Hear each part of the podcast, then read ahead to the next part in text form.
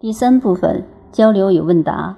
三十四，问老师：我在催眠及系统排列的许多教学和疗愈经验里，都获得高智能的音量与参与，所以我觉得对于许多人来讲，这不仅梳理了朝向无穷大方向的障碍，包括业力，还帮助其开启或重新连接自性的能量，或者说让通道重新开启。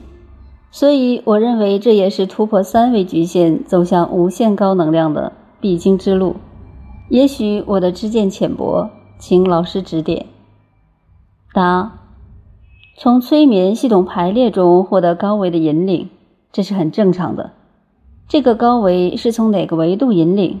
它会不会被控制？会不会被某一层次的能量所控制？会不会对某种功能执着？对能力的执着，会不会因为别人对你这种功能的羡慕，而让你驻足在某一种功能状态？这些都是危险的。如果你的大愿放在 N 维，N 趋无穷大，是无上正等正觉，是与神同在，是天人合一，就没问题。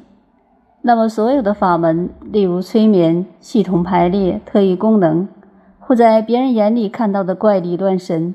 都变成你的助缘了。